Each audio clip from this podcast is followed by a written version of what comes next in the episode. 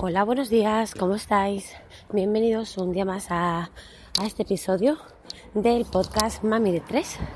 Eh, me he olvidado de mirar el episodio en el que vamos, creo que vamos en el 23 o algo así.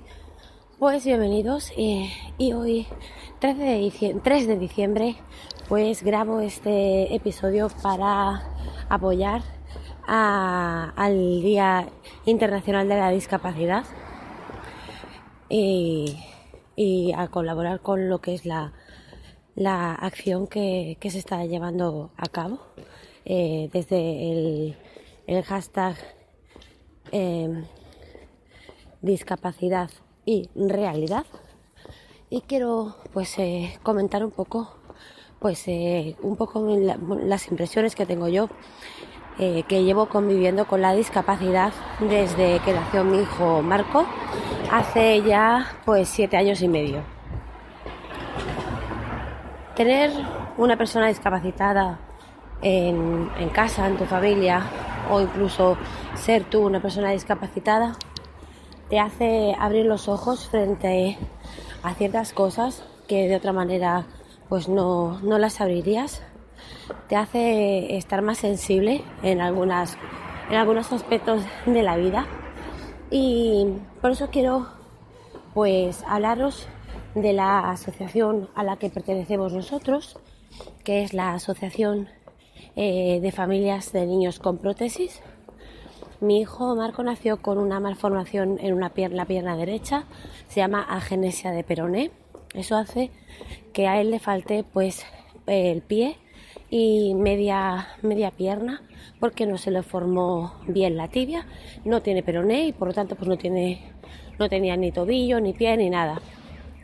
Y lo que hicieron fue a los ocho meses aproximadamente le hicieron una desarticulación de tobillo, eso es, eh, le cogieron y le, le quitaron el, la bolita que tenía a modo de pie, porque no era un pie, desarticulándole para no tener que romper la tibia ni partirla ni nada.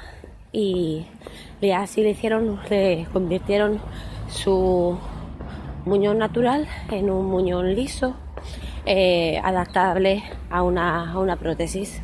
Y lleva pues conviviendo con la prótesis de pierna desde los 10 meses. Él no ha tenido nunca ningún problema para andar. A los 12 meses aproximadamente, como casi todos los niños, comenzó a dar sus primeros pasos, él con su pierna y con su prótesis, pues igual que cualquier otro niño. La verdad es que no hemos notado ahí la diferencia. Sí que es cierto que él cuando lleva su prótesis pues es un niño normal, pero cuando pues cuando no la lleva pues no lo es. Y se convierte pues en un, en un niño discapacitado que al que le falta una pierna y que por lo tanto necesita ir en una silla de ruedas o, o que le lleven en brazos. Cuando era más pequeño, pues aún podíamos cargar con él cuando le dolía la pierna, se la quitábamos y en una, en una mano cogíamos la prótesis que pesa un montón y, y con la otra, el otro brazo pues le llevábamos a él. Ahora mismo, con lo que pesa, os puedo decir que es imposible porque ya pesa muchísimo, tiene 7 años y medio y encima abulta como si tuviera 10. Entonces eh, es imposible incluso llevarlo en brazos durante bastante camino. Y, bueno, espero que nunca me ocurra que estando de camino de un sitio a otro, pues le ocurra algo a la prótesis y tenga que coger los brazos porque yo no puedo con él. Entonces, eso es una discapacidad. Respecto al grado de discapacidad que tiene reconocido, él tiene reconocido un 35%. Eh, me, considero que es muy poco para faltarle media pierna. Eh, pero claro, la seguridad social eh, valora la discapacidad con la prótesis, pero no tiene en cuenta cuando se le forma un granito en el muñón y no se puede poner la prótesis, no tiene en cuenta cuando la prótesis se le estropea y hay que mandarla a arreglar, no tiene en cuenta cuando eh, la prótesis le queda pequeña y le hace daño y no se la podemos eh, poner más que cierto tiempo y el resto del día está sin prótesis, eso la seguridad social no lo tiene en cuenta y por lo tanto pues tener un grado de discapacidad reconocido en mi opinión, bastante por debajo de lo que debería tener. Ayudas para, para discapacitados. Pues ahora que son niños, pues prácticamente nada, la verdad. Eh, me dan 100 euros en Hacienda por tener un hijo discapacitado al mes. Y, bueno, el tema de la conciliación como familia numerosa, él cuenta por dos a, todos los efectos. pues si tenemos que, por ejemplo, dividir entre la renta per cápita familiar, él cuenta por dos. Bueno, y pues como familia numerosa, pues también. Yo con dos hijos era familia numerosa, ahora que tengo tres y encima ahora estoy sola, pues eh, soy familia numerosa especial.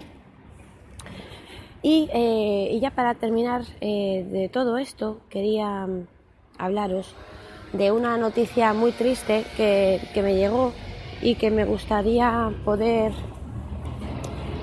crear, no sé, poder que, que, si me escucháis vosotros y tenéis hijos, que concienciéis a vuestros hijos de que el ser diferente, el ser discapacitado no, no es eh, nada malo ni ningún motivo de, de burla ni nada. Eh, me llegó el otro día una noticia y es del suicidio de una niña humilde en un colegio bien que estaba acosada por faltarle una pierna. El domingo 19 de noviembre pues eh, esta niña pues eh, cogió y de que tenía 16 años decidió ponerle fin a su vida. Dejó a, dos hermanitos que vivían también con ella y con su, y con su abuela. Y, y bueno, y no se sabe muy bien qué pasó, pero pero bueno, la niña, mm, o sea, lo que, lo que pone la noticia es que su discapacidad era el, origen del acoso que sentía la niña en el colegio y debido a este acoso pues la niña decidió poner fin a su vida. Es una pena que el que te falte una pierna pues implique esto y te haga ponerle, no sé, llegar a un punto tan extremo como el, suicidio.